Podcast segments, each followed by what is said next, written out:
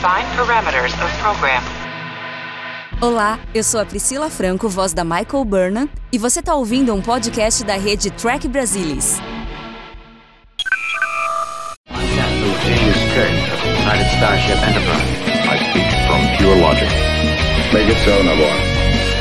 You cannot deny me, Cisco. Where no man has gone before.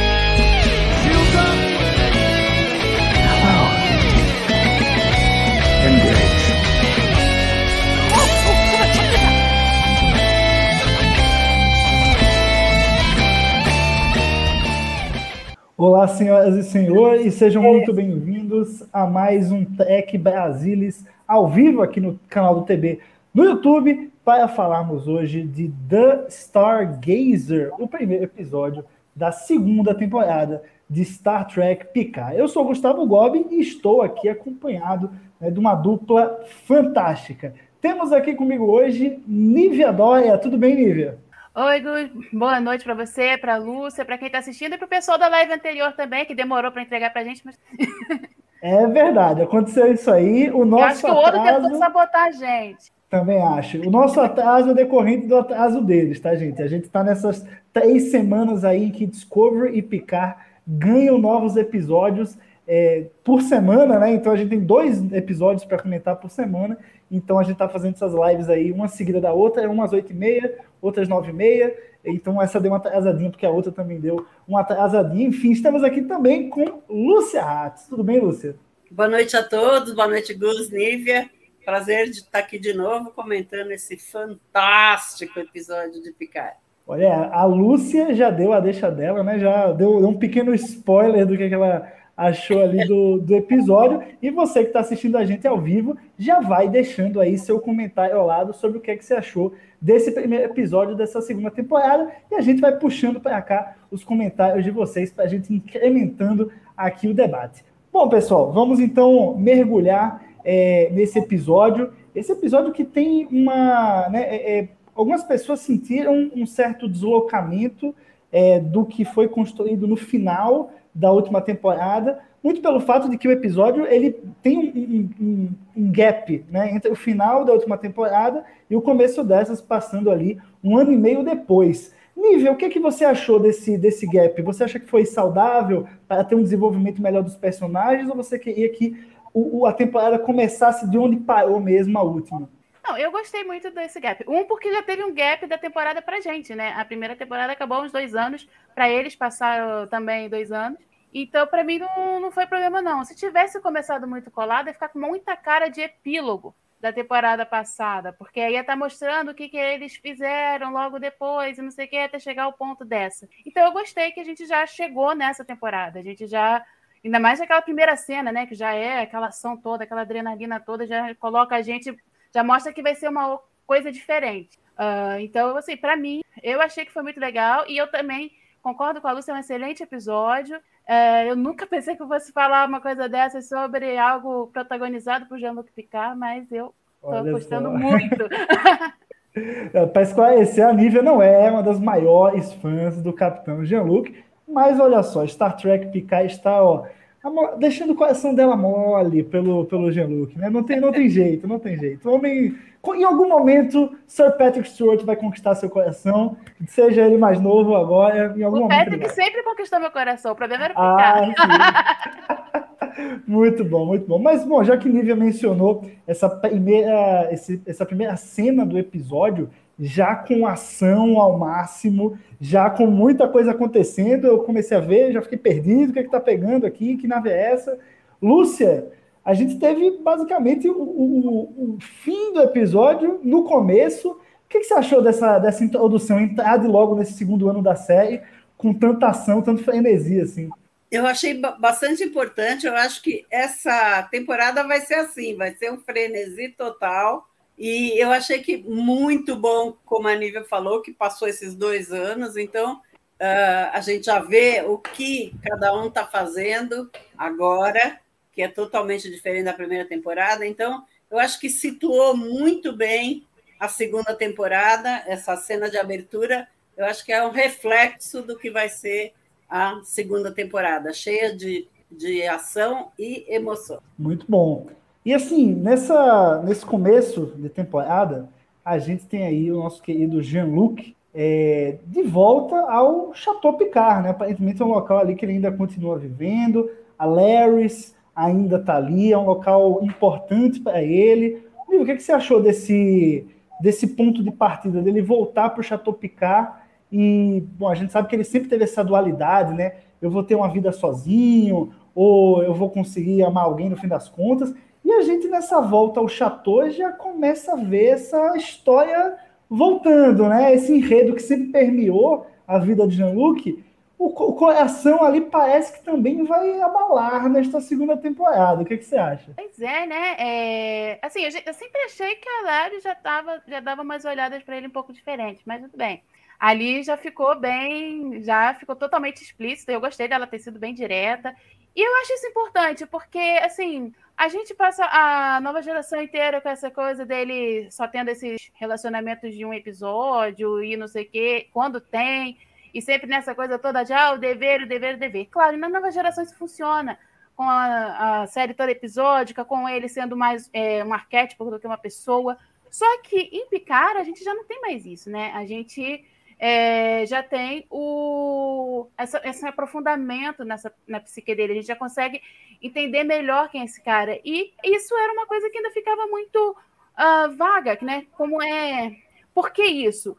Agora, com o que a gente está tendo uh, sobre o Picard, uh, não cabe mais só esse tipo de resposta. Tudo bem, é o dever, é o que ele tinha na Frota Estelar, mas não cabe mais só isso. A gente tem que saber o que foi, o que tem por trás disso, por que, que ele escolheu essa vida.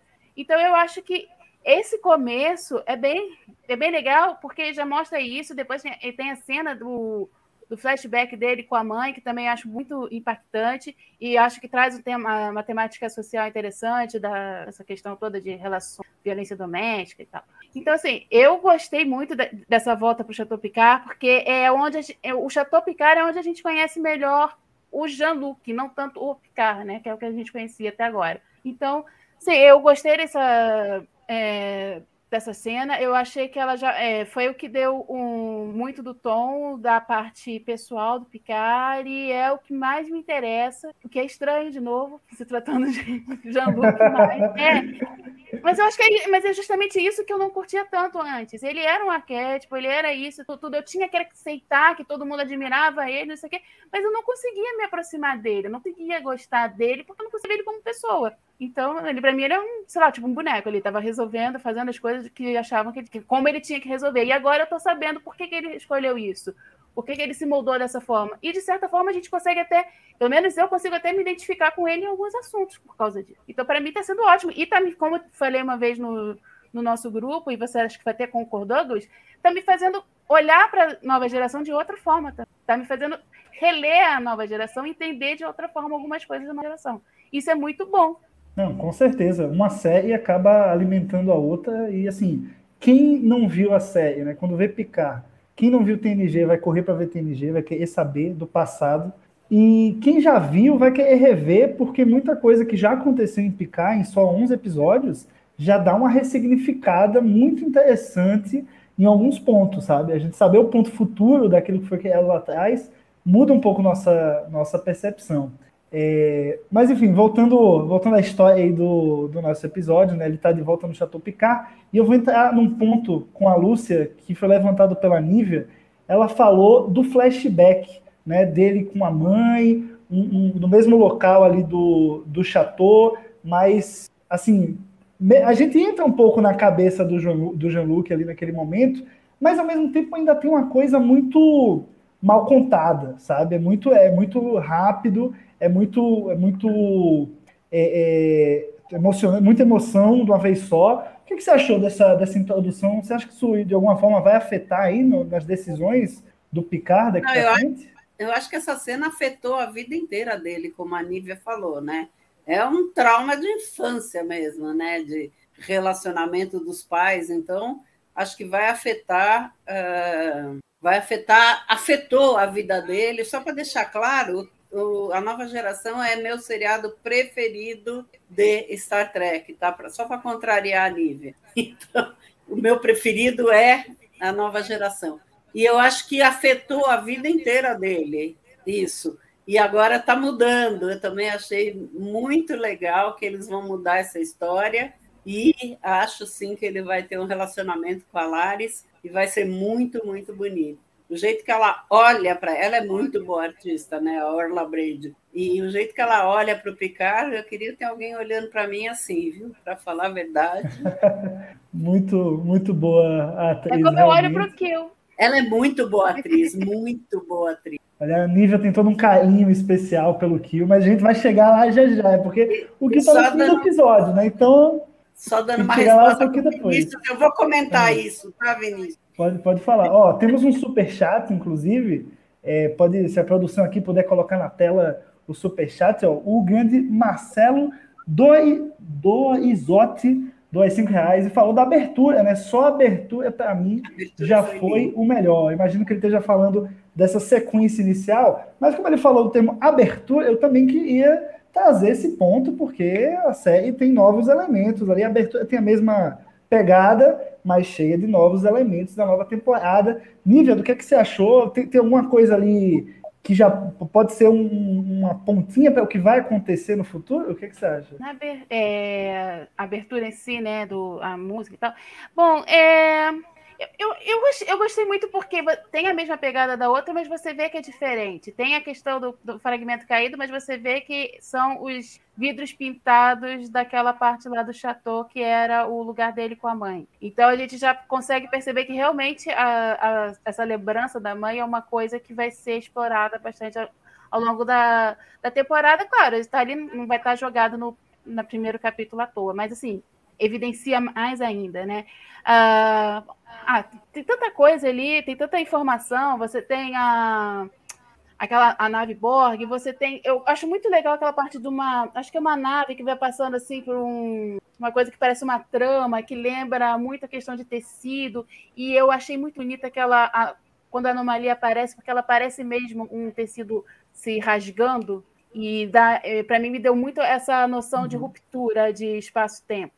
É, eu gostei disso, eu achei é, o visual legal e uh, isso aparece, é, para mim, isso aparece muito na abertura nesse momento que você vê a navezinha, aquela coisa passando por uma trama. É, gostei de ver um, uhum. aquela ampulheta, uh, Rainha Borg, tudo aparecendo ali, e eu acho que já dá todos os elementos para a gente do que, que a gente vai ver e no que, que a gente vai prestar atenção e é isso, assim, mesmo não tendo kill explicitamente ali, mas eu gostei bastante é da verdade. Não pode, é verdade, não pode ser porque... surpresa, né, Nívia? Não, e, e a música é. da abertura, que é a mesma música, né? E mudaram o ritmo da música, eu achei genial. É a primeira série de Star Trek que muda a abertura e a música na segunda temporada. Então, achei uma... muito, muito. A música ficou muito bonita. É, dá uma noção dessa da, que, que a de ação vai ter um, é, de mudança, a ação vai ter uma, um papel bem interessante também. Legal, legal. Realmente essa questão da música eu havia percebido e eu fiquei, oh, pô, isso, isso eu acho é que é, música, assim, pelo, as memórias aqui. Muito legal. Uhum, muito bom. Mas, bom, voltando ao, ao, episódio, a gente também tem nessa introdução, né, nesse começo de temporada, é, Jean-Luc Picard dando o seu discurso heróico para novos cadetes, né? Aquela coisa bem, bem Jean-Luc Picard que a gente está acostumado a ver, os discursos profundos, aquele momento que toca o coração ali. Mas todo esse discurso, o que é legal, é para mostrar que o Eunor se tornou ali o primeiro romulano cadete da Frota Estelar naquele momento. E o que eu achei um toque muito. Eu não estava esperando isso chegar, Lúcia. O que, que você achou disso? Bom, eu estranhei primeiro que passaram dois anos e o cara já virou, já se formou, porque aquilo lá tinha toda a cara de uma formatura. Nós discutimos isso no grupo do TB e falaram para mim que não, que não é formatura, só que a Paramount, Paramount Plus colocou uma figura dizendo que era para a gente dar parabéns para o Eonor que ele tinha se formado. Então, achei meio esquisito, mas é, é, achei legal, achei que vai funcionar ele não tem muita função em picar, né, coitadinho, mas é, eu achei é. que a cena ficou bonita, aquela, aquela É, eu acho que é uma cerimônia de formatura. Falaram para mim que não é, que ele não se formou porque a academia da Frota Estelar são quatro anos e, e lá passaram É um dois. intensivão aí, né? Hã? É um intensivão. Ele já tinha treinamento É, avançado de combate. Ele pulou esse módulo. Pulou esse módulo foi direto pro tático. A Nívia já teorizou que ele teve, teve dispensa de algumas coisas por causa do combate. Então, não sei, mas a Paramount que com, com, com, é, criou toda essa confusão porque colocou uma figura dizendo que era a formatura do Elnar. Mas eu gostei da cena, a cena é muito, muito bonita. O discurso do Pescar é maravilhoso, muito bom. Legal. É, e aí, a partir dessa cena, é interessante que a gente tem um corte para ninguém menos que 7 de 9. Né? Ela que está, aparentemente, não quis, se passou esse tempo, mas ela não quis se envolver com frota de novo, ela continua fazendo os trabalhos dela, né? Os, os Ferris Rangers ali. Tem a ajuda do Rios, é, do, do Rios versão holograma, né? Alguns deles, o que eu achei bem interessante essa dinâmica. O que, que você achou, Nível, dessa, dessa parte? Eu acho, que para mim foi a parte que eu mais dei, dei risada, assim. Foi um, foi um momento mais, um pouco mais cômico né, do episódio, uma pausazinha. Bom, eu gostei bastante, porque eu acho. É, embora eu tenha demorado muito a conhecer de fato a Sete, porque vocês sabem que eu demorei para assistir Voyager, ainda não, ainda não cheguei na parte dela, mas eu assisti os episódios com, com ela, quando, na, primeiro esperando picar lá, quando a primeira temporada ia começar. E ela sempre foi uma personagem bastante interessante. E é legal a gente ver uma outra coisa, além da Frota Estelar, que está agindo no espaço, fazendo alguma coisa, e ver ela nesse, uh, nesse lugar. Até porque a gente também sabe que, por mais que a humanidade esteja evoluída, a gente já viu que tem certas coisas que não evoluem tanto assim, né? Eu sei que isso vai aparecer mais no final do episódio, as pessoas meio com aversão a ela, mas a gente já via isso na outra, mais por parte dos romulanos, mas a gente sabe que Uh, por tudo também que os humanos sofreram na mão dos Borgs, isso é difícil que você aceite de uma maneira tão fofinha, abraçando uh, uma pessoa que foi Borg, né? Ainda mais ela que tem muito implante. Então, é, eu acho que faz muito sentido ela estar tá por fora ao mesmo tempo, mas não exatamente indo contra tudo que a frota representa. Ela só não está dentro daquela, ela não está dentro da instituição, né? Então assim, eu gostei de ver, eu adorei que o holograma que ficou está falando espanhol porque é minha língua estrangeira. Então eu adoro isso e eu acho legal a gente parar de ouvir só inglês, inglês, inglês, inglês direto. Eu acho legal a gente ver outra coisa, um, alguém que escolhe falar uma outra língua, não passando exatamente pelo tradutor universal. E a, cena é muito é, é, divertida, é interessante. Você vê que a La Sirena não foi esquecida no churrasco, ela está ali, ela, ela ainda está em operação, ela está com uma personagem que já esteve dentro da, da La Sirena, então também tem algum, já tem alguma ligação com a nave, então não vai ficar uma coisa jogada de qualquer jeito, tal. Mesmo o depois o Rios meio é, abalado no, com o estado da, da, nave depois, né? Eu gostei bastante mesmo. Eu gostei de, de ver a sete, gostei de ver o holograma, gostei de ver a nave uh, e eu acho que vai que, que traz e traz é, elementos, mas a gente assim sabe que as coisas vão no final desse episódio já mudam bastante, mas mesmo assim já, já nos cria um universo em que as coisas funcionam de uma maneira diferente e instigante para a gente entender, né? Muito bom. E eu também, além da, de falar da 7 de 9, queria também falar dela, que também dá, dá para dizer que é uma, uma dama, nossa querida Stargazer, né? Que é a culpada, digamos assim, pelo nome do episódio, né? Que se chama The Stargazer, é uma, um trocadilho, uma brincadeira.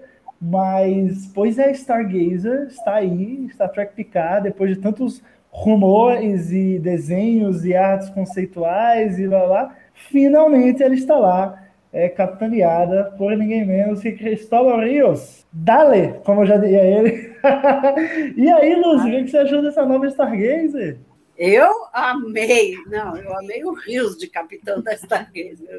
Todo mundo aqui sabe que eu sou fã do Rios, fã número um uh, do Rios, e a nave é muito bonita por fora e por dentro. Eu achei maravilhoso o design uh, da Stargazer, e, até o Picard achou uh, muito legal, falou, nossa, bem diferente da minha Stargazer, né? E achei muito, achei genial.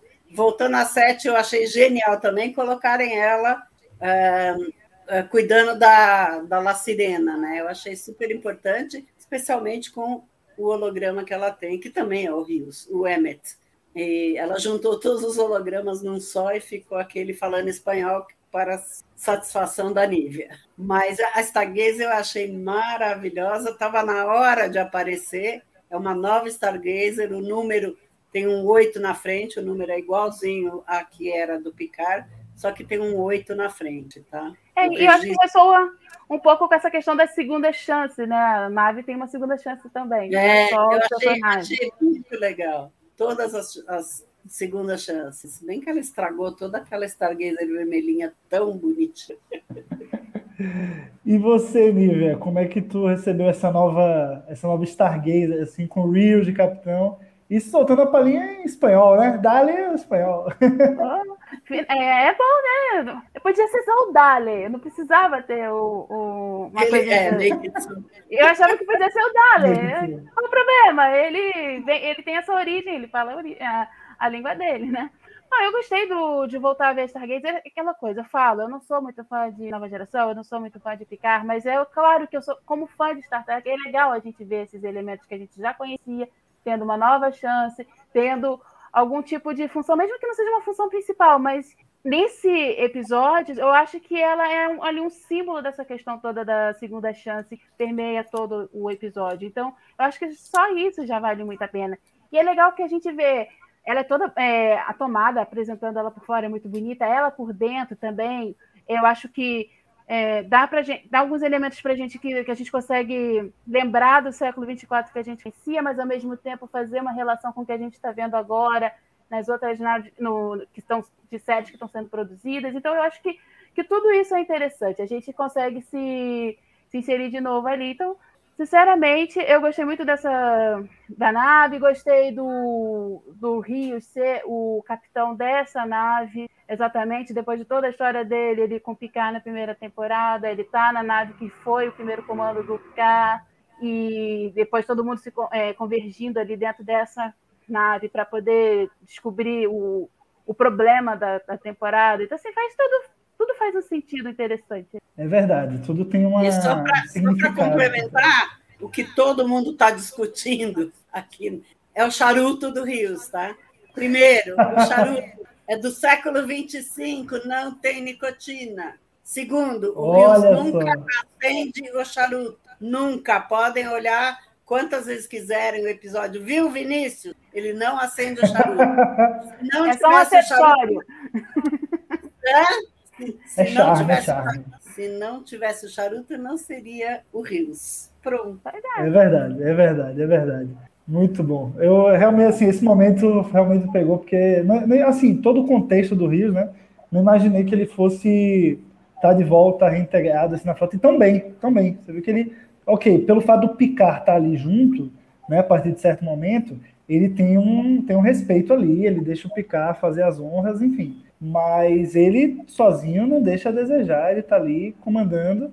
É, e é justamente quando, ali na Stargazer, que eu acho que começa a grande virada do episódio, né? Para deixar de apresentar, representar os personagens, é, poder, enfim, é, dar um contexto desse novo universo, né, desse novo momento, um ano e meio depois, e começa a trama em si, que é quando é descoberta uma anomalia que está chamando por ninguém. Olha que coincidência, que, que coisa, né? Estava chamando justamente por Jean-Luc Picard. Aí, é, assim, o, sabe o roteirista com, com atrasado aí pensou, pô, vou.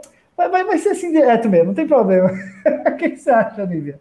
É, né? Aquela coisa que bom, o Picard é super mega famoso, né? No mundo, nas galáxias todas. Então, todo mundo quer um pouco dele. então, ah, mas é, Pra, eu acho que assim, pra gente que é fã é legal, mas ao mesmo tempo é uma coisa engraçada, sempre em cima de um só, né? É, que nem também aquela coisa de destruir a Terra, é, sempre chamar o Picard, na, do século XXIII era o Kirk. Uhum. Então, assim, é bem engraçado, mas a gente aceita porque a gente é fã e quer ver a história acontecer, né? Mas quando a gente descobre que quem está cham quem está chamando, faz sentido chamar o Picard. Não, total. Né? Assim, faz todo sentido ser ele, então não fica mais tão estranho. Mas logo de início você fica, pô, mas só tem ele de capitão, caramba. No século 24 para o 25 a gente já conheceu alguns outros, só tem ele. Assim, nem capitão, mas, mas é, almirante, né? Você, de cara mas... você pode pensar assim, mas ah, pode falar. Não, mas o, o, Picard perdeu a conexão com os Borg, né? Você viu que no episódio ele teve que perguntar para Sete. E aí, o que, que, você acha? A Sete falou: essa nave é Borg. Ele não, ele perdeu quando ele passou para para é. inteligência artificial, como a, a Jurati chama ele, né? Estou achando que isso é muito inteligência artificial. Ele perdeu a conexão com os Borg, então. É, mas ao mesmo tempo também, eu acho que dramaticamente funciona do tipo putz, eu acho que é isso. E aí você confirma com a pessoa que ficou um tempão dentro, não, mais que, tempo que ainda. Eu, eu, assim, eu entendo esse lado, eu tô falando que, mas ao mesmo tempo, mesmo que não fosse esse o motivo, eu acho que chamar a Seven para confirmar faz todo sentido, porque são os dois que já tiveram esse contato com os Borges e a Sete ficou quantos anos dentro de um. Então, e aquela não era nem um cubo, né? Um dos autores fala isso, que perdeu a conexão. Eu li no Twitter. Eu não, eu não tô, eu não tô duvidando do que você está falando, não. Eu, acho eu estranho. Pegando, assim, que, eu só tô falando para pesar. Todo, todo o cérebro dele no, tá no aí, menos a conexão Menos os traumas. É menos o maior trauma da vida dele. Ups, ah? esquecemos de passar aqui o arquivo. Esqueceram aquele né? pedacinho ali para passar. É, assim, do tipo, Poxa, não precisava disso. Eu acho que não precisava disso, porque se ele simplesmente confirmasse com a cena, faz todo sentido, assim, do tipo, Ita, e ela, é isso mesmo. Caraca, é isso que eu tô achando. É isso, funcionava isso, não precisava dessa historinha, porque ele, e, pelo, e do jeito que eles interpretam, caberia, não precisava desse tipo de coisa, de informação. Ah, perdeu a conexão. Tipo, ele tá. Ah, meu Deus. Fazendo e aí ele. Check. É, é, estamos ferrados. É, também, também é possível, mas eu, eu, gosto da teoria da, da Lúcia, assim, eu acho que talvez porque o fim da primeira temporada ela tem um pouco de um fechamento desse desse arco em relação aos Borg e tal, mas é aquela coisa, né? Tem um fechamento, mas eles já estão aqui de novo. Então, não, né, vai ter Borg até Jean-Luc Picard enjoar, e desenjoar e enjoar de novo, porque os Borg, né, cerceiam a vida dele, coitado. O cara só quer descansar na vinícola dele e os Borg enchendo, enchendo o saco. Mas, enfim, enquanto isso acontecia, né, enquanto é, é, o Reels achava, enfim, dava esse, essa virada no episódio, essa tema na Stargazer, Picard estava revisitando uma velha amiga. E que a gente já sabia que ia aparecer, a gente já, pô, teve campanha online, ele fez o convite público a Up Goldberg para voltar na segunda temporada é, de Picard, então a gente já, né, já, tava, já sabia por A mais B ali que ela ia estar de volta, a Gaina, e que, poxa, trouxe, trouxe ali um, um, sentimento que eu vendo Star Trek talvez eu não sentia há muito tempo, assim, de você ter um personagem principal, e, e mas parece que a Gaine conhece tão bem ele, sabe? É quase como é, é meio como se ele fosse uma psicóloga no fim das contas, mas é, eu, eu, gosto muito dessa relação dos dois, ela é muito íntima e, e parece que assim a Gaina consegue ler o Picard, independente da situação que ele esteja vivendo, e eles conseguiram manter essa, essa relação é, nesse episódio. Você teve também esse, esse sentimento, Lúcia? Eu tive. A, a hora que ele entra e ela de costas fala: Hum, vou precisar um chá, é alguém. Eu achei assim maravilhoso, fantástico. E eles, é, ela, ela ainda fala Capitão Picard, ele fala Almirante. E ela falou para mim: Você vai ser sempre capitão. Então, a, a, o diálogo deles é uma coisa maravilhosa. Eu adoro a Gaina, adoro, adoro a Whoopi Goldberg também, acho que ela é muito boa atriz. E uh, achei sensacional, ainda mais o lugar que arrumaram para ser o bar dela em Los Angeles, né? Que é a Forward Avenue 10, 10 Forward Avenue. Então é perfeito. Achei fantástico. Localização precisa e acurada. Localização do... perfeita, né? E, na, e no pois bar é, tem um é. monte de coisas que eram do bar da do Ten Forward. Sim, sim. Vários, vários easter eggs. Eu, vários eu, easter eggs, né? Eu, eu fico reparando, adoro. Pois é. Mas, Nívia, você acha que dessa primeira aparição da Gainan já dá para a gente resumir alguma coisa? principalmente a gente sabendo qual, qual que é a, a força sobrenatural que está do outro lado da história, que é o seu querido que, você acha que a, Gainan ela foi uma pequena participação, vai ser uma coisa pontual, um episódio aqui, ou ela vai ter um papel realmente importante para ajudar o Picard a, a prosseguir na missão, entender a missão dele? Eu acho que ela vai ter algum papel a mais, eu acho que não vai ficar só perdido nisso. Uh, por outro, é, eu acho que tem várias coisas interessantes nessa participação. Primeiro, porque ele tá, ele foi ali questionado pela Larry, ele tá com essa coisa do o trauma dele lá, tá bem uh, à tona ali na memória dele. Ele tá com essa, ele se questiona muito. A Raf também pega e também joga aquele, falando da sete para ele joga para ele mais um pouco dessa questão toda do é, de deles não assim tipo eles não estão ele está tendo uma segunda chance, mas não está aproveitando uma segunda chance. Ele está tendo uma segunda chance está vivendo a mesma coisa que ele vivia antes, né? Assim, tipo, praticamente. E, então, assim, ele vai lá. E eu acho que, como ele está em questionamento, ele falar com a Gaina faz todo sentido, porque eu sei que a, a oficial era a Troy, mas a, eu, para mim, a verdadeira conselheira uh, da Enterprise e principalmente do Picard sempre foi a Gaina, né? Assim, é, ela tem esse papel ali Uh, é algo que bartenders costumam ter e ela funciona muito bem com isso. E essa relação dela com o Picard é muito interessante, muito bonita. E tem essa questão do. É, assim, a gente não, não é spoiler falar da presença do Kill, porque foi sempre martelado que o Kill ia voltar nessa temporada, né? Então, a gente ter Gaina e Kill e Borg tem tudo a ver, né? É um pacote que a gente já viu antes. Combinação poderosa. Pois é. E é aquela coisa. Dois atores maravilhosos. É aparentemente, porque é o que a gente sabe até o momento que de TNG, cada um num polo diferente, mas os dois, apesar disso, apesar da, do, da relação do, do que o complicar ser do jeito que é, a gente sabe que na verdade tem uma conexão interessante dos dois e profunda, não é só essa coisinha que, que o Picard adora falar. Eu acho, assim, vários em, em, alguns episódios fica bem claro que pro, pro que o Picard é um pouco mais do que o cara que ele gosta de atazanar. E a gente gosta de atazanar as pessoas que a gente gosta. Eu tô louca para ver é, é por que, a Gai não tem poder sobre o Kill. Isso é. tem que aparecer dessa vez, né? Pelo amor pois de Deus. É. Não, não, não no ar e agora, quem sabe, eles explicam. Estou louca Vamos ver, ver como vai ser isso, né?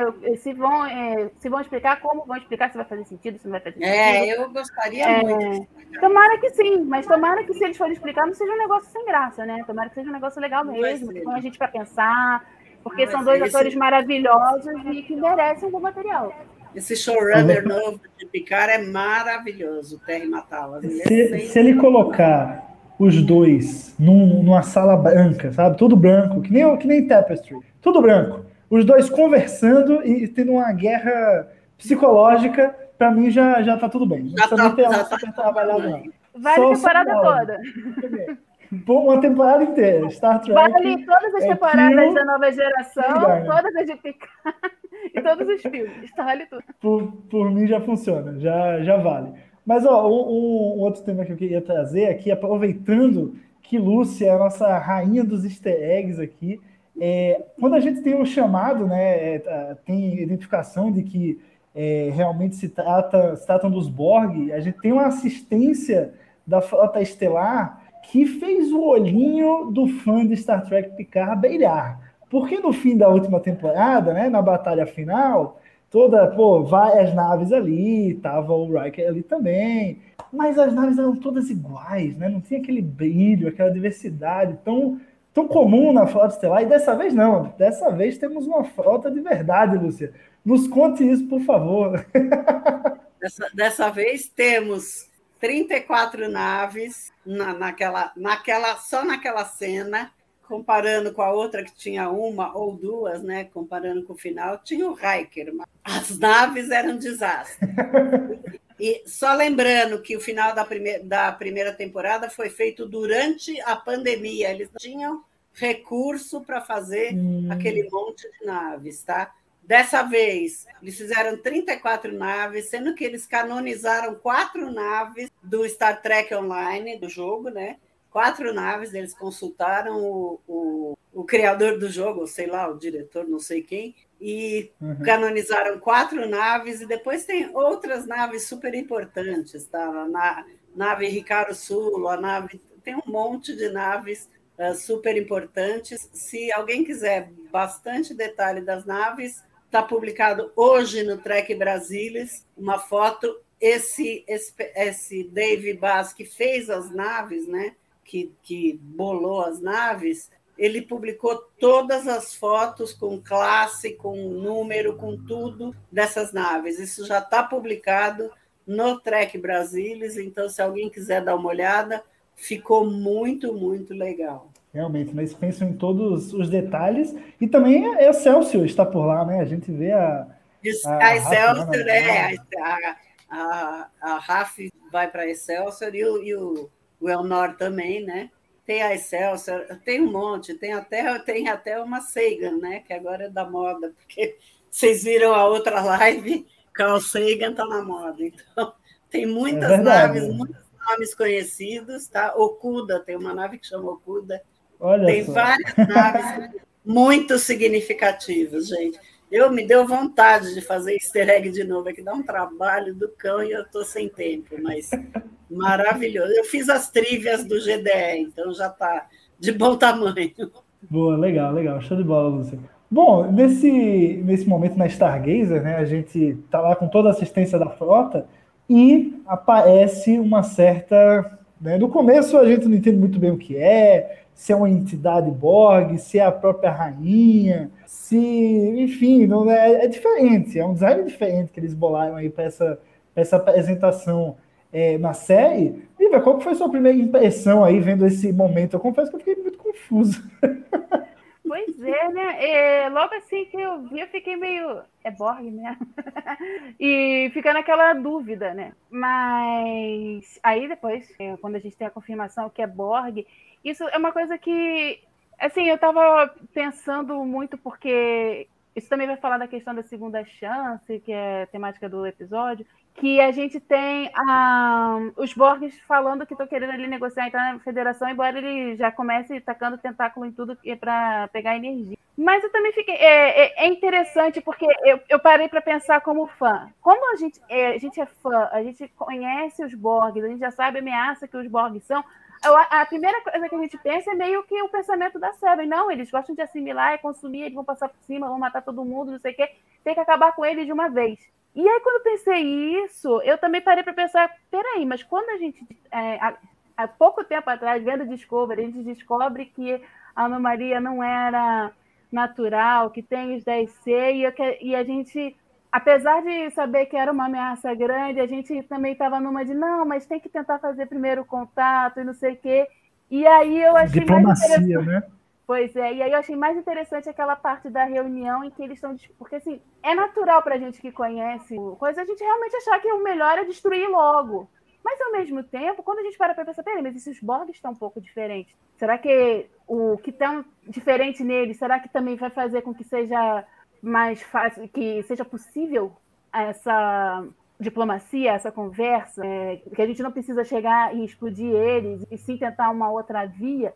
Então eu parei para pensar nisso, sabe? Eu fiquei me questionando do que eu estava pensando, a minha tendência de não, tem que matar Borg mesmo, acabar com eles. E a gente já sabia, a gente tinha vindo de um cenário em que não tinha mais os Borgs, e ao mesmo tempo a gente tem lá a Seven percebendo a versão das pessoas com os ex-Borgs, não sei o quê. Aí fica um bando de coisa na cabeça da gente, e a gente e, e o quanto que volta um pouco disso, né? O quanto que volta um pouco dessa questão de, de preconceitos, de julgamentos, ou até que ponto isso seria um preconceito, um pré-julgamento, até que ponto seria mesmo uma questão de sobrevivência. Justamente quando eu peguei e me lembrei do que há pouco tempo eu estava pensando ali de Discovery, não, tem que tentar conversar com o 10C, sim, isso aí, Marco, sabe? Eu, eu fiquei nesse nesse lugar. Eu parei para pensar no que eu estava pensando. E eu acho que isso também é uma coisa legal quando o episódio faz isso com a gente. Quando apresenta uma coisa e no meio do negócio que a gente está assistindo, a gente se questiona: peraí, por que eu estou torcendo por isso? Pois é. E é, é bem, é bem louco como as duas séries de Star Trek estão lidando com o tema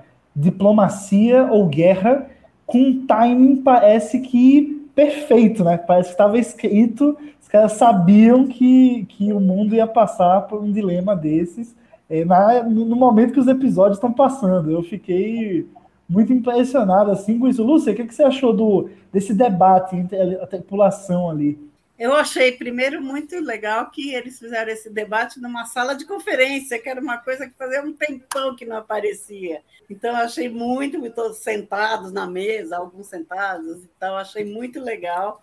E uh, eu acho que você tem razão, eles previram, né? Porque nós estamos vivendo exatamente a ação: diplomacia ou guerra, tá? A Seven é apavorada com toda razão, então ela quer a guerra, quer que acabe com os Borg, e o Picard fala, não, a Picard e a Jurati, eu não gosto da Jurati, tá? Vou deixar bem claro. A Jurati fala que a Jurati fala que mas e se eles realmente se recuperaram e eles podem ser um aliado fantástico para a federação? O Picard também está na dúvida e tal, até que acontece que eles se teletransportam para dentro da.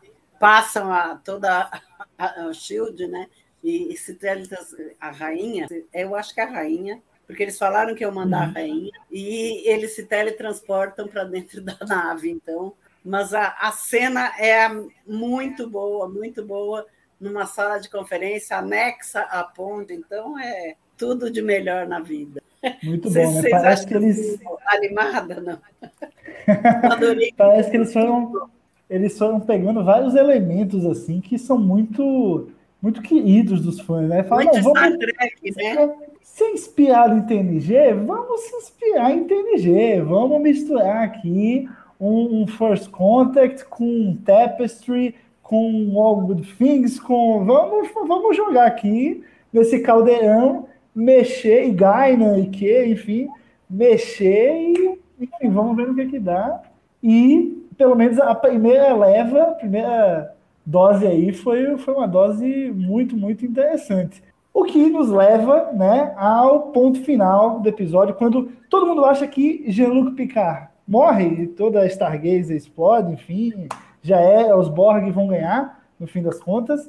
A gente vê Jean-Luc de volta ao chateau, com a outra roupa, né? E aí a gente percebe, Lívia, que é momento de tomar, de pegar a estrada não tomada, né? Que o está de volta oficialmente. E, bom, eu não, eu não vou nem fazer pergunta, tá, Nívia? Esse é o espaço que você tem para ainda usar o quê? Fica à vontade a partir de agora. Ai, meu Deus! Ai, meu Deus! Foi, assim, é, é, claro, eu sou muito fã, fiquei muito feliz de rever o personagem, de rever John Delance personagem, principalmente. Mas, ao mesmo tempo, uma coisa que eu fiquei muito feliz porque não foi uma coisa assim do tipo, ah, vamos jogar o Kill aí porque as pessoas querem ver o Kill e acabou. Eu acho que o eles colocaram num lugar, é, de uma forma que faz muito, e faz muito sentido ele uh, aparecer mais vezes na temporada, ele ter algum papel uh, determinado. E, uh, sei lá, assim, para mim isso é, é, muito bom. É claro que o meu lado Fergal ficou só, ai meu Deus, meu Deus, meu Deus. É, finalmente estou revendo esse cara, esse personagem. Mas assim, e e também tem um lance, eu gosto, eu sempre, eu falei na live do Kill que eu apresentei aqui com a Roberta e com o Carlos, o que eu sempre gostei muito do Kill é que mesmo na época que eu detestava o Picard, que eu detestava a nova geração, o Kill sempre foi o grande motivador de eu assistir algum episódio novo, ainda mais naquela época que a gente não sabia qual episódio exatamente que ia passar, porque a gente dependia da televisão. Que eu acho que o Gustavo não pegou muito essa parte, né? Essa época. Peguei, porque é isso. O Murilo não pegou. O Murilo não pegou, mas. Mas você pegou menos do que a gente. mas assim, é, como a gente não sabia, eu queria. É, assim, o, na verdade, na infância mesmo, eu não conhecia muito Kill. Eu fui ver mais na adolescência, quando voltou, a, quando passou no, nos sábados de sci-fi, e eu me lembro do impacto que o Kill teve em mim a primeira vez que eu vi, já adolescente. Então, e o impacto foi esse: eu, caramba, ele tá me fazendo pensar nessa humanidade do século XXIV, pensar criticamente, ah, é possível, não é possível. Eu, tava, eu simplesmente aceitava porque eu adorava a série clássica e, apesar de não gostar da nova geração, eu aceitava porque, pô, é uma Enterprise, legal. E é, eu não gostava desse personagem do Picard, mas por que, que um personagem que eu não gosto, que eu acho tão chato, tão sem graça, chama a atenção de um personagem que eu acho tão maravilhoso? Então, nisso, me fazia parar para olhar para o Picard e tentar refletir um pouco melhor e tentar entender um pouco melhor quem era esse cara, por que ele chamaria atenção, por que, que uma entidade tão poderosa ia cismar com esse careca bebedor de chá, que eu tanto detesto, sabe? Então, e aí, e isso foi uma coisa que, que para mim foi importante para assistir a nova geração. Então, rever ele também é isso, ainda mais numa série que está me fazendo repensar melhor, é, que está me fazendo conhecer melhor o Picard e passar a gostar mais disso. Então, a volta dele faz todo sentido, e eu acho que não faria sentido você fazer uma série focada no Picard se o Kill nunca aparecesse. Porque, e, e a Garna também, porque eles são essas, esses dois personagens que têm uma intimidade maior com o Picard, que tem um. que tem uma ligação maior com o Picard. Os outros todo mundo gosta, todo mundo admira simplesmente, mas eles não só não é só uma questão de admiração e de gostar, eles têm uma coisa mais profunda ali. Eu acho que eles trazem à tona coisas interessantes do Picard que a gente não veria se eles existirem. Muito bom. Não, e a cena, a cena de envelhecimento dele foi algo, né? Foi a Eu melhor. ia falar exatamente isso. Bem feita. Ah, é, é- ele é tão maravilhoso que eu nem consigo me lembrar exatamente disso, porque é, eu, eu, porque eu e o Leandro, a gente cantou essa bola no grupo, que a gente falou que É, legal que acontecer isso, e aconteceu, então eu até, eu até esqueço. sabe? Sensacional. A cena foi a melhor. Muito legal. ele tá, ele tá muito bonito, mais velho, hein? Falando sério. Ficou bem, Fala ficou nada. bem, ficou bem conservado. Ficou bem Fala conservado. nada. A maquiagemzinha Eu gosto de um ajudou cara grisalho, ainda mais é maravilhoso, né? Pô, super poderoso como ele, pô, aí realmente não tem como deixar passar. Mas muito bom. É, cara, esse, esse momento realmente do, do Kill, eu acho que. Bom, é um dos momentos mais marcantes do episódio, se não o momento mais marcante do episódio. E falando em momentos, vamos entrar neles aqui. A gente que sempre no TB ao vivo sempre faz os, os momentos do episódio, o momento cérebro de Spock, né, o momento carimbo do Gene e o chip de emoção. Então, não sei se Lúcia e Nívia já pensaram aí quais são os seus momentos, mas vamos, vamos começar com eles. Vamos começar com o cérebro de Spock. Manda aí, Boilão.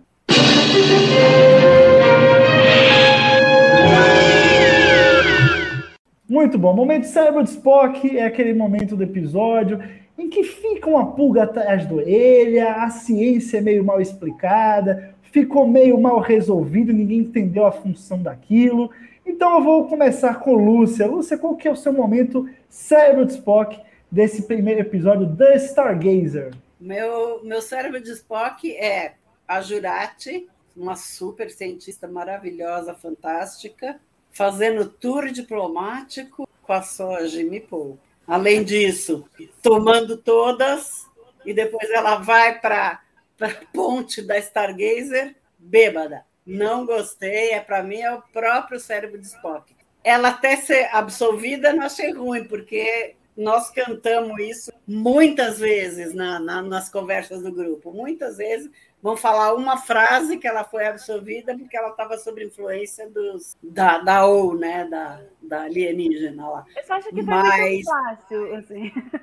Eu só acho É. que podia ser um atenuante, mas não exatamente uma absorção total, assim. Como... Ah, não, hoje em dia é, viu? é uma, uma absorção. E lá também foi mais ainda, né? Porque Sim, eu, eu não gosto da atriz, acho, né? eu não gosto da atriz, eu não gosto da, dela. A única coisa boa dela é que ela brigou com o namoro do Rio. Pronto.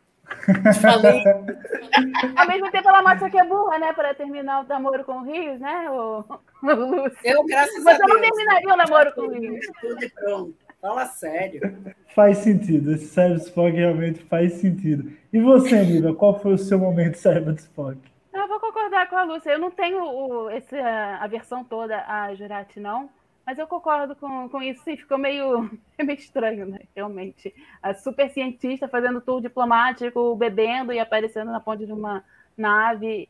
Mas ao mesmo tempo também é, ela já tinha mostrado que é razoavelmente funcional bêbada, então ela conseguiu resolver lá o lancezinho da, da mensagem, até que não é absurdo. Mas é absurdo a situação. Como não tem um cérebro de Spock exato, eu acho que, que o da Lúcia, porque realmente é esquisito, né? É, é inapropriado. Isso. É, é. Mas Tem, tem- tem um charuto do Rios ali também na ponte, né? Mas como ele não é aceso, Não é é de ter, Spock. Não. Ele é é como ter uma garrafa acessório. de vodka. Se ninguém bebeu, não tem problema. Né? Ele é Então- acessório que nem os então tá vendedores da Troy e coisa do tipo. É um acessório. Tá na mão dele, tá na boca, mas. É, ele um tá acessório, não é cérebro de Spock. Muito bom, muito bom. Vamos, Vamos então para o momento carimbo do Dini.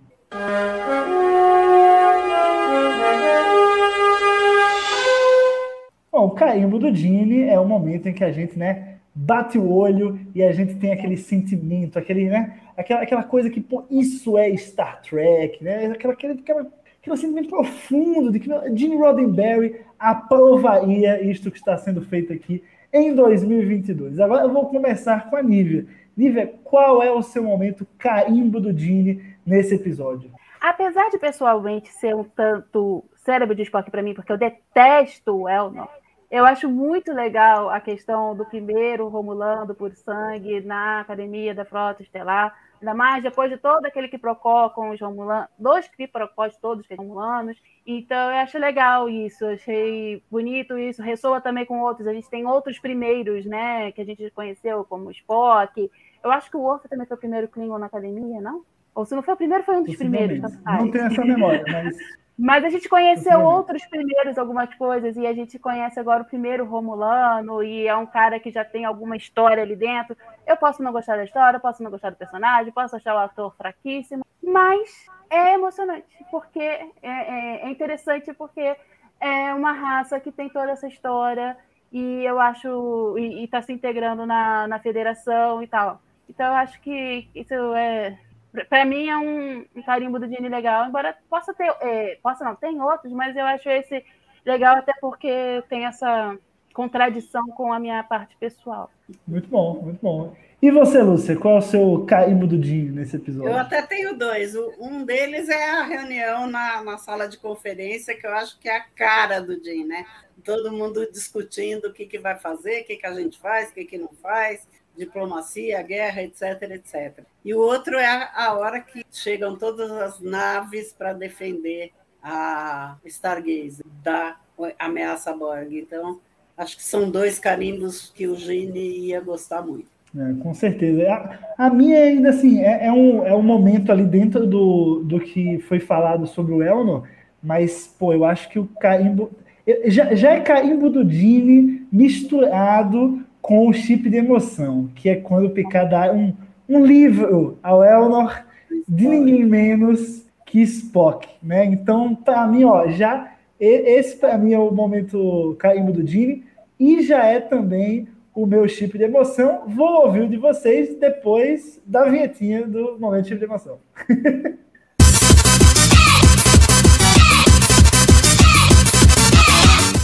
E aí, vamos lá, Lúcia, qual é o seu? Nos conte, seu chip de emoção. Aquele momento que cai a lágrimazinha, que o coração, né, amolece. O meu a lágrima caiu quando eu vi a Stargazer sendo capitaneada pelos para mim. Caiu outra lágrima quando a Gainan fala eh, no bar, né? Um chá Earl Grey muito quente também. Mas o, a- o momento mesmo mais emocionante para mim foi ver o Rios sendo capitão da Stargate. Muito bom. E você, Nívia, também foi, foi persuadida ali na emoção pelo Daler do nosso querido Capitão Rios? Dali. assim, é, na verdade, são, eu tenho dois e dois gestos assim mar- que me marcaram. É o abraço da Gaina no Picard, porque, sei lá, é meio que. ai, a gente sente a amizade não só da Gaina com o Picard, mas do Patrick e da Whoopi, eu acho bonito. E É, assim, que eu né? aparecendo. É. Essa é a parte do. É o meu carimbo pessoal. É o meu carimbo, é o meu chip de emoção pessoal. É rever um personagem aqui, do, é rever na, daquela forma, como eu e Leandro a gente imaginou exatamente como a gente imaginou. Então, isso foi. Pra mim foi emocionante, né? Assim, tenho como não me emocionar vendo essa, o Kill, mas eu também não tenho como não me emocionar vendo a Gaina, porque ela também era um personagem que me fazia assistir a nova geração quando eu não gostava da nova geração. Eu ouvi falar, peraí, a Whoopi tá nessa série? Então eu tenho que ver, porque eu adorava a Whoopi quando era criança. E aí ela me fazia, eh, eu assistia e tal. Antes eu só tinha alguma coisa com data, mas aí, quando apareceu o Garner, quando eu conheci, foi quando me levou para nova geração. Então, não tem como não emocionar que esses dois personagens tão importantes para a série, para mim, reapareceram e dessa forma eles apare... foi muito foi bonito foi orgânico tem tudo a ver com o que eles faziam na nova geração e tem tudo a ver com o que eles vão provavelmente vão fazer em Picard. É isso aí, com certeza. Acho que, pô, o episódio todo dava pra ser um grande tipo de emoção no fim das contas, né? Porque são tantas coisas acontecendo e, né, uma montanha russa de emoções de fato. Então todo episódio dava para ser esse tipo de emoção, mas eu acho que realmente esses momentos aí são foram os que os que mais tocaram. Assim, a gente tem, sabe que essa temporada tá tá sendo feita com muita gente que gosta muito de Star Trek, colocando essas pequenas pequenas fagulhas, assim, né? Um pequeno, uma faíscazinha no nosso coração enquanto a gente assiste a série. Isso é muito legal. Mas bom, pessoal, acho que, né, por hoje a gente vai ficando por aqui. Já está chegando mais ou menos na nossa hora. Comentamos aí todo o, o, episódio, ponto a ponto. Claro que, poxa, daqui a pouco, semana que vem, quer dizer, essa semana, né? Já tem episódio novo. A gente já volta aqui no TB ao vivo para poder continuar esse bate-papo, continuar falando dos novos episódios é, de Star Trek Picard, é, que, enfim, em paralelo aí, como a gente falou no começo, durante três semanas em paralelo com os últimos episódios da quarta temporada de Star Trek Discovery. Então, é TB ao vivo em dose dupla toda segunda-feira, às oito e meia e às nove e meia. Então, a gente vê vocês aí. Queria agradecer demais a participação da Lúcia, participação da Nívia nesse bate-papo. Muito bom ter aqui é, um trio majoritariamente feminino comentando Star Trek, isso é muito legal. E, bom, galera, vamos ficando por aqui. Muito obrigado a você que comentou, tá? Deixou aí no, no chat ao vivo o seu comentário. Você que já curtiu o vídeo, se não curtiu, já curte agora. Se inscreve aqui no canal do TB, que, querendo ou não, né? É a casa aqui de Star Trek no YouTube brasileiro. Então, é isso. Tchau, tchau. Até o TB ao vivo que vem. Abraço.